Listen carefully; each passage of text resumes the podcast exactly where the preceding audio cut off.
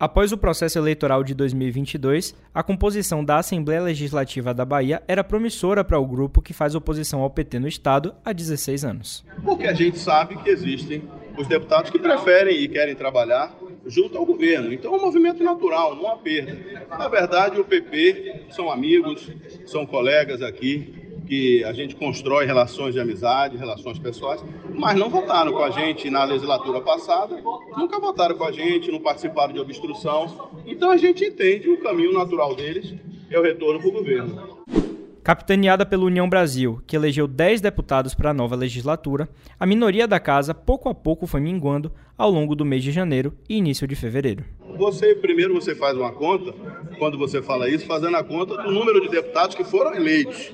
Mas a partir do momento que você vê que existe na política esse movimento natural, e quem vai ficar quem faz parte de um grupo político, quem faz parte de um, do ideal, que acha que o projeto é diferente, esses vão ficar na política, na oposição, onde a, é, a população nos botou. Mas existem também deputados que é natural acontece aqui, acontece no Congresso, ou qualquer outra Assembleia, ou qualquer Câmara de Vereador, vai ter esse movimento que existem parlamentares que querem trabalhar próximo do governo e já fazem lá é, as suas conversas, como tiveram durante esse tempo todo, o governo teve habilidade, mas é um movimento extremamente natural, gente.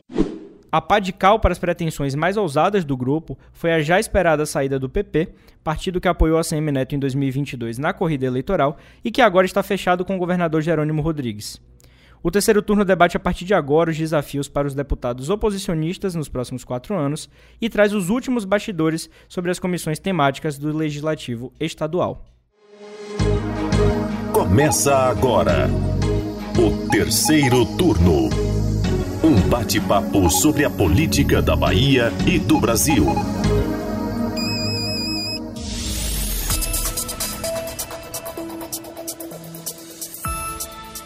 Eu sou Gabriel Lopes e comigo para a gravação do podcast de política do Bahia Notícias, os repórteres do site Lula Bonfim. Olá, turma. E Anderson Ramos. E aí, galera, tudo bem com vocês? Anderson Ramos, que está de volta aqui nos nossos estúdios do Bahia Notícias. Seja bem-vindo. Depois de longas férias, eu achei que esse rapaz ia tirar um ano sabático. Sentimos muito sua falta, viu? Que nada, passou tão rápido, velho. Eu queria estar de férias ainda, né? Mas já acabou, uma pena. Mas é ótimo estar de volta. Pra quem tá de férias passa rápido, né? Mas pra gente que tá aqui demora a eternidade. Pois é. Mas aí pra gente começar a falar do que interessa de verdade, a eleição do ano passado é matéria vencida, como dizem os próprios deputados, né, que usam esses termos para falar de uma pauta que já foi superada, mas a gente não pode deixar de lembrar que os efeitos do resultado dessa eleição ainda reverberam nas arrumações da política baiana. Na Assembleia não é diferente do que temos visto, né? Vale lembrar que depois das eleições, ainda naquele período de ressaca eleitoral, tivemos também o recesso parlamentar no mês de dezembro, o cenário era um pouquinho mais acirrado. Então a expectativa em um primeiro momento era que o governador tivesse a maioria, é claro, mas com uma margem apertada, né, Lula? Pois é, Gabriel. A saída do PP, que reforço aqui, já era esperada desde o ano passado e já vinha se desenhando, né? Foi mesmo o que sacramentou esse cenário esvaziado da oposição que temos para os próximos quatro anos na Assembleia Legislativa da Bahia. Os seis deputados do partido estarão fechados com o governador Jerônimo Rodrigues durante esse mandato. É claro, né, que a gente já esperava esse movimento PP, né, é, que se coloca aí como partido que age em nome da governabilidade, né, termo muito usado aqui por nós do terceiro turno. É, mas esse é um movimento natural, né, quando se inicia um, um novo governo. Temos aí diversos deputados em primeiro mandato e fazer oposição uh, logo de cara assim é bem difícil, né? Pois é, para a gente começar aqui esse, esse bate-papo, Lula principalmente, né, que acompanha de perto lá os corredores da Alba, a gente já tinha quadros no PP que não eram vistos como netistas, digamos assim, que não estavam fechados de corpo e alma com aquela campanha de ACM Neto. A gente tem o caso de Niltinho, o próprio Nelson Leal e até Eduardo Salles, né? Fizeram campanha casada, é claro, mas a gente sabia que eles estavam com o pé lá e cá, né? Eu tava conversando, Gabriel, é, logo após o, o, o, o segundo turno, com uma pessoa próxima ao deputado Rosenberg. E ele falava assim, ó, pelo menos três dos deputados do PP eu sei que vão estar com a gente. Tá? Independente do que for acordado partido com partido, três estarão com a gente e o governo terá pelo menos 36 nomes na alba. Né? Foi isso que eles, que eles estavam pensando, desenhando para é, é, a alba. Só que o acordo veio com a bancada inteira. Né? Os seis, né? É. Os seis, incluindo Hassan de Zé Cocar. Né? Esse me surpreendeu. Hassan Youssef. É, é, é, não sei como é que está aí a, a recepção do governo para Zé Cocar, né? mas pelo menos para Hassan a coisa aconteceu de uma forma tranquila. É, é, e a gente já tinha falado tantas vezes aqui, né? Tantas vezes de que a gente não conseguia ver o PP como oposição, né? Eles não nasceram para ser oposição mesmo que é, é, não fechasse, não, não houvesse um acordo com o governo, a gente poderia esperar uma independência aí do partido é, é progressistas, né? É, é, e aí é, é, é, como Alan Sanches fala: oh, esse negócio de independência aqui na aba não existe, não, tá? Independência é só um nome bonitinho para continuar negociando com o governo. Ou vota a favor, vota contra, ele pois disse, é. né? Exatamente. É isso, né? E aí os progressistas já estão de olho em carguinhos aí, né? No governo, né? Sim. É, na, nos últimos dias aí começou a surgir a, a possibilidade da, da legenda é, assumir a DAB, né? É um cargo de, de segundo escalão, né? É, Dentro da SEAGRE, né? Se isso, não me engano. Isso, e, e é, é, claro, né? Pro que o PP tinha no, no governo Rui Costa, muito pouco. Mas é claro que aí, quem chegou primeiro, quem apoiou Jerônimo, né? Abocanha as, as, as maiores fatias desse bolo, né? E é o reflexo do rompimento, né? Aí de volta do PP. O PP Pois não é. continuou na base, né? É, e apoiou de forma é, bem efusiva a Semineto, né? Foi todo mundo, de vez, mesmo com, com a resistência de alguns quadros, mas foi todo mundo, né? Pelo menos as grandes é, é, lideranças mi midiáticas do partido estiveram aí é, é, ab- abraçando a Semineto durante grande parte da campanha, né? Acho que no segundo turno o negócio aliviou um pouquinho, que eles viram que o barco estava afundando. Mas é, é, é, durante, o, durante o primeiro turno, o PP fechou intensamente aí, com exceção dos prefeitos do interior do estado, né? Esses estavam rachados, bastante rachados. Agora, é, o fato do PP querer a DAB não significa que eles vão conseguir, né? A gente é, teve uma fonte aí durante esta semana que nos falou que Jerônimo Rodrigues pretende ter a DAB para um, um quadro de confiança dele, né? Um técnico, Pessoal, né? É, ele, é, ele, ele acha que a, a DAB precisa ter um técnico ali e, e esse técnico de- deve ser indicado por ele, né? Alguém da confiança do governador Jerônimo Rodrigues. Então, não necessariamente o PP querer significa que ele vai ter, né? É, é, inclusive, surgiu aí é, é, com, com colegas aí, acho que do Bahia.ba, né?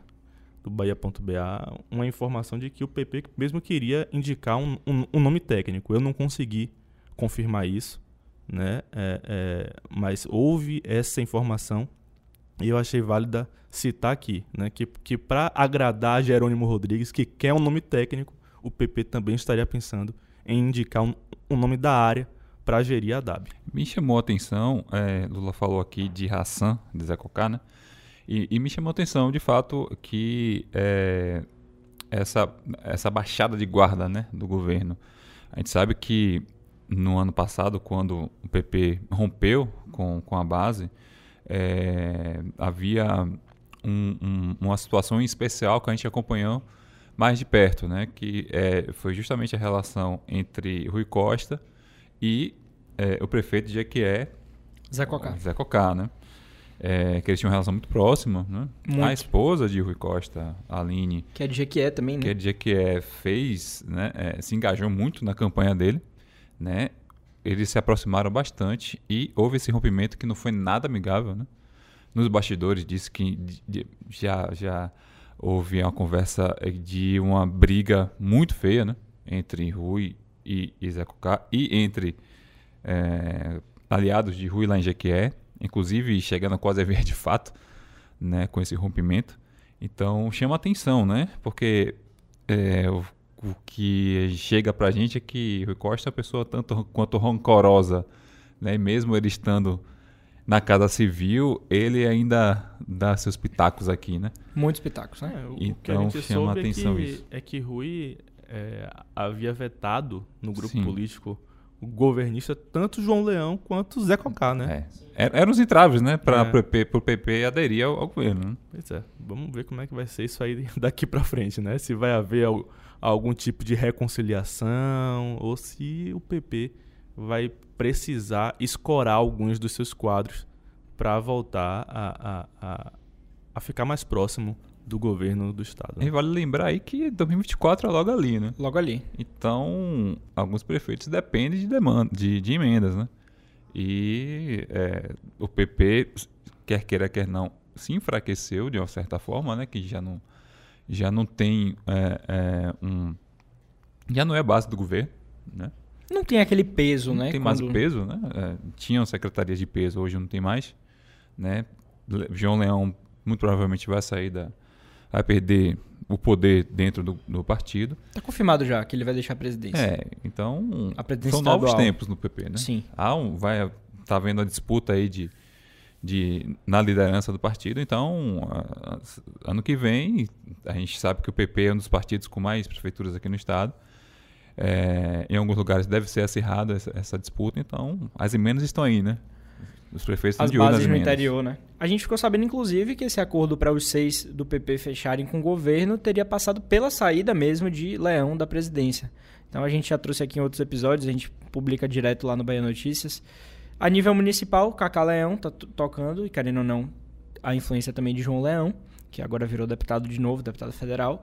E a nível estadual, a gente vai ver quem chega para assumir o partido, né? Tá forte no pleito aí Ronaldo Carleto. Cajado disse que não está colocando o nome dele, mas é um- uma peça importante, deve atu- continuar atuando nacionalmente com o PP, junto com o Ciro Nogueira e Arthur Lira. E temos também um Mário Negromonte. Mário Júnior. Negromonte Júnior, deputado federal. Então, tá entre Carleto e Mário, né? Exato. Eu, eu soube, inclusive, que boa parte dessa negociação do governo com o PP passou por Mário Negromonte Júnior, tá? Então, é- é- ele é um, um dos artífices desse retorno da aliança.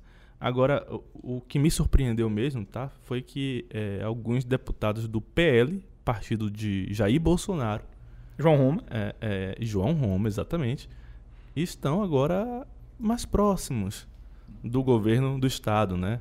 É, eles se dizem independentes, né? Mas, é, é, pelo que se fala nos bastidores, inclusive o pessoal da oposição os trata assim, tá? Como governistas. É, eles não contam com eles, né? Na posição. Exato. E eu tô falando aí de Vitor Azevedo e Raimundinho da JR, tá? que já está bem próximo lá. Tem conversas avançadas com o pessoal do governo. Eu Esse acho que desse não seja PL. Tão com surpresa, Raimundinho, né? Mas Vitor, que é, é uma certa surpresa, porque ele era muito próximo a Roma, né? Ainda é, né? É. E isso é. pode sinalizar aí é, uma aproximação é, é, de bastidor, tá? De João Roma do, do governo petista aqui no, no estado, né? O que é curioso porque ele fez uma campanha se dizendo a máxima oposição, né? O- Ele o- chegou a dizer que não era Semineto o rival dele, o oposicionista. Ele era o PT na é, Bahia. Era o PT. Apesar de não ter parecido em nenhum momento da, da campanha isso, né? Os debates é, é, indicavam que João Roma estava mais próximo de Jerônimo para bater em Assemineto do que mais próximo de Neto para bater em Jerônimo, né? Mas é, é, ainda assim é, é muito curioso, tá? É, ver dois deputados aí do, do PL se aproximando do governo. É, tem Diego Castro, que é um bolsonarista raiz, assim, ele já falou que é oposição. Dos quatro, eu acho que só É. ele mesmo, assim, que tá. Leandro de Realmente Jesus, ele tem um posicionamento assim contrário ao governo, critica o PT, mas ele já se disse independente, né? Conversei com ele, ele reforçou isso. Que ele é independente, né? É, eu, eu perguntei se não havia um, um constrangimento de ter feito uma campanha na esteira do bolsonarismo, ter criticado tanto o PT e agora não se colocar de forma mais clara na oposição, junto a Alan Sanches e os outros partidos. E ele disse que não, que ele independente, ele consegue bater, a- bater que eu digo, gente, pelo amor de Deus, ele consegue até criticar, né, é, fiscalizar e fazer é, o seu papel enquanto deputado de uma forma mais forte. Então, essa foi a justificativa que ele usou. Eu confesso que eu tenho um pouco de dificuldade de entender. Mas o que ele defendeu é que na oposição ele teria certas amarras, ele teria certas é, restrições para alinhar o discurso com o grupo todo. Na oposição, na, no bloco independente, desculpe, não. Ele consegue fazer da forma que ele acha melhor. Eu compreendo o argumento, tá? Eu compreendo o argumento. É, é, querendo ou não, né, esse, esse, bloco de oposição na Alba ele tem um líder claro na, na Bahia, que é a Semineto. Né? a partir do momento que ele se junta a esse bloco, que é liderado por Alan Sanches, né? que é do grupo de Assemineto, ele está ali próximo a Semineto. Quando ele fala que ele é independente, mas que ele, ao mesmo tempo, é, é, é, bate no PT, aí ele consegue se distanciar dos dois. Uhum. Né? Então eu entendo politicamente. Eu só acho que isso é difícil de funcionar de modo prático. Né? Na realidade, é aquilo que Alan Sanches falou, né? Ou ele, ou ele vai votar com o governo ou vai votar contra o governo. E aí, se ele votar contra o governo com frequência, ele vai ser deputado de oposição e por final. Uhum. Né? O caso do Solidariedade, só pra gente falar rapidinho, que tem dois deputados. Luciano Araújo também em conversas avançadas. Né? Ele não participou daquela famosa reunião que definiu Alan Sanches como líder da oposição. E Pancadinha eu já vejo mais próximo à oposição. Pancadinha fez uma campanha muito ligada a CM Neto, ele conseguiu ser eleito ali na rabada, ali no finalzinho, com poucos votos. Se não me engano, Pancadinha foi o deputado eleito menos votado, ou um dos menos votados. Agora, deixa eu fazer um, um comentário sobre Pancadinha. Não sei se você já, já encerrou a sua fala sobre ele. Não, tranquilo, era só pra. É, é, eu conversei com alguns deputados que estiveram nessa reunião, né? Da, da segunda-feira da semana passada. E todos eles falaram que Pancadinha se manteve em silêncio. Hum. Ele estava lá e não falou nada. Estava, mas não estava. E Marcou aí, presença. É, e aí depois, o que eu soube de um membro do governo é que depois dessa reunião, Pancadinha estava em uma reunião do governo. com Luiz Caetano, com Rosenberg, etc. Lailou. Então, é, é, ele me parece indeciso, sabe? Uhum. Ele tá. Porque ele tem uma ligação com a Semineto, ele, ele gosta de, de, de a Semineto, mas existe um sentimento na Alba, tá? E, e é um sentimento generalizado de que ser deputado de oposição não dá futuro. Principalmente no é? primeiro mandato. Pois é, então eu acho que ele está indeciso em relação a isso, sabe? Tipo, é, é, é eu sou a Semineto, mas eu acho que talvez para mim, neste momento, politicamente, seja melhor estar mais próximo ao, ao governo, não fechar, ao menos não fechar uma porta com eles, né? Então, eu, é, é, você, você, você avalia ele mais próximo da oposição, acho que ele tende, tende a querer manter um, um posicionamento independente. É, tá? no primeiro momento, eu digo, é, né?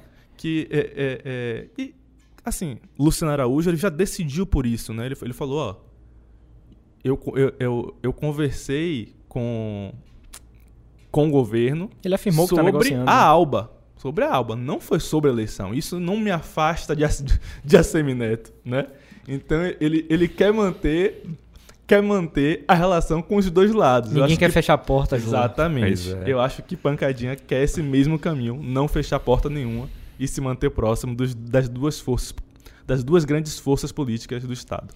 Só para a gente não passar batido e continuar o episódio, não se estender muito, vou atualizar aqui para vocês o número atual da oposição. A gente está vendo que está variando aí entre 18 e 19 deputados, justamente por causa dessas posições de independência. A gente tem os 10 eleitos do União Brasil, que é a principal bancada né, do, do de oposição na ALBA. Três do Republicanos, três do PSDB, um do PDT, que é Emerson Penalva, um do PL, que a gente contou Diego Castro, como oposição, pancadinha do Solidariedade, que participou da reunião da oposição, mas Lula acabou de dar um cenário muito bom sobre ele. Então, variando entre 18 e 19 deputados essa nova oposição. Então, Jerônimo não vai ter dificuldades para passar que ele tratou, né? O famoso rolo compressor do executivo. Mais de 40 deputados estão fechados com Jerônimo. É, e eu acho isso bem ruim do ponto de vista da, da democracia, sabe? Eu acho que isso é, é, inibe as discussões necessárias para aprovação de, de projetos aqui, tá? É, é tornar a coisa muito né? fácil né? no legislativo faz com que a gente não conteste coisas que possam estar tá, tá erradas, né? E eu não digo errado intencionalmente, tá? Eu falo errado assim, não, tem algo que pode ser melhorado aqui Aprimorado, no... Aprimorado, né? No, é, sabe? O pensamento crítico no, no legislativo serve para que a gente melhore projetos. É esse o papel do legislativo, né? Esse espaço do legislativo de discussão, de debate, é. de ajuste, de, de confronto de ideias mesmo, vendo o que é que o, o, o consenso ali, é, onde é que eles chegam, é, emendas, né, aditivos que possam melhorar projetos. E eu acho que é, essa questão que você falou é importante na questão da fiscalização executiva, Lula. Às vezes o governo passa as coisas e há pouca discussão no impacto daquilo, é, análise dos pormenores de cada projeto, né? leitura mesmo. O que é que esse projeto está falando? O que é que essa mudança de artigo está falando? Ele sabe que basta levar para a alba que vai aprovar. Então não se esmera muito em detalhes. Nem Agora, nada. Então... só uma coisa de bastidor aqui. É, Jerônimo Rodrigues ligou algumas vezes para Alan Sanches daquela reunião da última segunda-feira para cá e em todas as vezes, é, Jerônimo prometeu a Alan Sanches diálogo. Prometeu conversa aberta com a oposição. Né? Eu tenho Isso... gostado dessa postura de Jerônimo, mais tranquila, assim, sem, sem tanto tensionamento. Ele está chegando agora, é claro, mas eu vejo muita diferença do perfil dele para o de Rui Costa. Muita Sim. diferença mesmo. Sim. Eu tenho, tenho gostado dessa forma que ele tem tem falado que vai dialogar, né? Pelo menos ele tem mostrado essa disposição. Agora, por enquanto, é só promessa, né? É, vamos, vamos, ver claro. na prática, no decorrer do tempo, né? Aí vale a fiscalização e o acompanhamento, né? Mas, Estaremos aqui para isso. Pois é, Lula. Apesar desse número menor da oposição, né, a minoria aí, como a gente costuma falar, já está tentando fazer um barulhinho, quer incomodar o governo. A gente está passando aí a primeira semana desse início dos trabalhos na Alba e já tem deputado pedindo abertura de CPI. Vejam só vocês. O autor dessa ideia é o deputado Samuel Júnior, do Republicanos, ele que chegou a ser cotado para assumir a liderança da oposição, sugeriu aí a abertura de uma comissão parlamentar de inquérito contra a Internacional Travessias, empresa que administra os ferryboats que realizam essa travessia tão importante aí, Salvador Bom Despacho, para quem vai para a ilha. É isso, Gabriel. Samuel Júnior é um deputado assim simpático, tem boa relação com todo mundo, conversa com todo, tá, tá sempre sorrindo, né? Às vezes as pautas dele não são tão simpáticas, mas ele torna tudo muito simpático, né? ele é um cara é um cara muito legal de se conversar. E ele está se valendo de um timing, é, é, é, de um episódio que foi muito bizarro, né? Que foi a colisão de duas embarcações que realizavam é, é, é, a viagem entre Salvador e Itaparica na última segunda-feira, tá? E essa cena que eu particularmente nunca tinha visto. Nem eu. É um negócio surreal, né? Uma barbeiragem dessa eu nunca vi, não, cara. eu, já, eu já passei diversos verões em Itaparica, né? Peguei muito o ferryboat. Também. Muito. Já peguei também catamarã, né? Outras embarcações, mas sobretudo ferryboat. E eu nunca vi nem se aproximar assim, é, é, é, muito menos se chocar da forma como aconteceu. É, assim, é uma velha reclamação do povo da Bahia, né? Isso, é uma velha reclamação. E o deputado aproveitou o caso e teceu duras críticas à qualidade do serviço prestado. É, de fato, Lula, é comum a gente acompanhar né, as notícias negativas em relação ao sistema ferryboat, né? Essa não foi a primeira, né? É, desde o do final do ano passado, especificamente, né? Quando começa o verão, começa a, a, essa procura maior pelas praias da ilha, a gente vem observando muitas queixas, né? Em relação ao sistema. O que não falta é relato, né? De gente criticando aí o sistema, né? E a estrutura aí das embarcações, né? É, depois desse caso, a GERBA, né, que é a Agência Estadual de Regulação de Serviços Públicos de Energia, Transportes e Comunicações da Bahia, que né, administra o, o, sistema, que fiscaliza o sistema, na verdade, informou que a Internacional Travessias recebeu mais de 500 autos de infração entre 2014 e 2020. Né? A gente entende que esse é um fato é, é, que tende a ser explorado mesmo né, pela oposição. Não é novidade isso, né? Se não me engano, a, a, o pedido de instalação de, de, CPI, eu não lembro de, de, alguém já ter pedido isso, mas o, o sistema ferryboat é um alvo frequente né, dos, do, da oposição, principalmente da oposição, né? não é de agora. Né? A gente tem a expectativa aí da construção da ponte Salvador-Itaparica, né? É, tal, que talvez ainda assim com a construção talvez o sistema continue operando, né? Isso foi o que o Rui Costa chegou a falar certa vez, não sei se a- o plano do, do governo continua esse. Seria importante, né? Porque quanto mais alternativas Exatamente, É, é. exatamente. para a que população, tam- melhor. É, fora que a- a- o pedágio não deve ser tão baratinho assim, não, né? não deve. A previsão, É, é, não, deve ser- não lembro agora exa- exatamente qual era a, que a previsão, mas era carinho. É. Era carinho. Não é Quando todo eu mundo ouvi, que eu vai falei, ter. rapaz, É. Então, é, o serviço ferryboat é muito. É, é um- é um- é alvo de muitas críticas. E, é, de fato, é, algo assim, que, pelo menos nesse primeiro, nesses primeiros dias do ano, assim, né, é algo que a, oposi- que a oposição pode bater. E tem apoio da população. Né? Mas apesar disso, Anderson, eu acho que é algo bem prematuro um pedido de CPI. Eu acho que não passa daquela retórica, não passa daquele daquela movimentação política dizer que tá tá, criando fato político, né? Perfeito. É um fato Tá se mostrando para as bases, Na ampliando imprensa. base, né? Vamos lembrar que é fato Samuel político. também ele, ele queria ser o, o líder da oposição, né? Sim. Ele se viabilizou para isso, não conseguiu, mas daqui a dois anos, quem sabe? Jerônimo tem um mês de, de, de governo e ele está citando problemas que são históricos, digamos assim, no, no sistema ferryboat de gestões passadas. Então, algo bem prematuro mesmo, mas só para a gente trazer aqui que esse já é o clima, né? Tivemos o primeiro bate-boca na, na- no plenário da, da, da Alba, né? Olivia Santana com o Diego Castro, mas enfim. Inclusive, o número da oposição, que a gente falou entre 18 e 19, não chega nem no mínimo para um, um- um- uma abertura de, de CPI, que pede pelo menos um terço dos deputados da casa que assinem essa requisição, que é 21 deputados.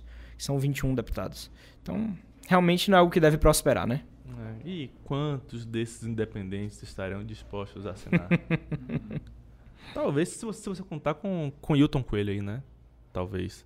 Mas assim, se a Gerba falou em mais de 500 autos de infração E nos últimos seis agora. anos e nada mudou, meu irmão, Eles continuam operando. rapaz. E vamos lembrar de outras comissões, né, que ficaram só na promessa, né, como ano passado da Coelba, né, que tinham tinha a- o, ninguém mito por que, que morreu, né? da da da, é, da unanimidade, né? Praticamente É. todo mundo é, se mostrou a favor de assinar e tal e morreu. Você falou bem, tá? O mito da unanimidade. Perfeito. Excelente. Ninguém se colocou contra. Ninguém, ninguém, disse que era tá- contra. já era certo Mas não fazer, saiu. mas não saiu. Campo das ideias. Pois é, mas já que a gente está falando de Assembleia, Anderson falou de comissão, me lembrou aqui. O assunto dessa semana foi mesmo a definição das comissões, os colegiados temáticos. Sempre pega fogo nos bastidores, a gente sabe disso.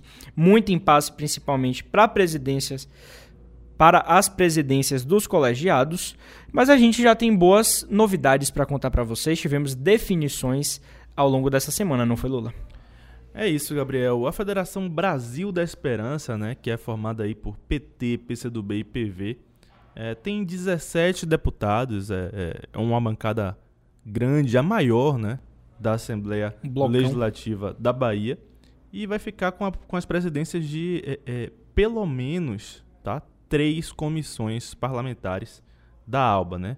A principal delas, a a mais disputada, a Comissão de Constituição e Justiça, mais conhecida como CCJ, a de Finanças e Orçamento e também a de Educação, tá?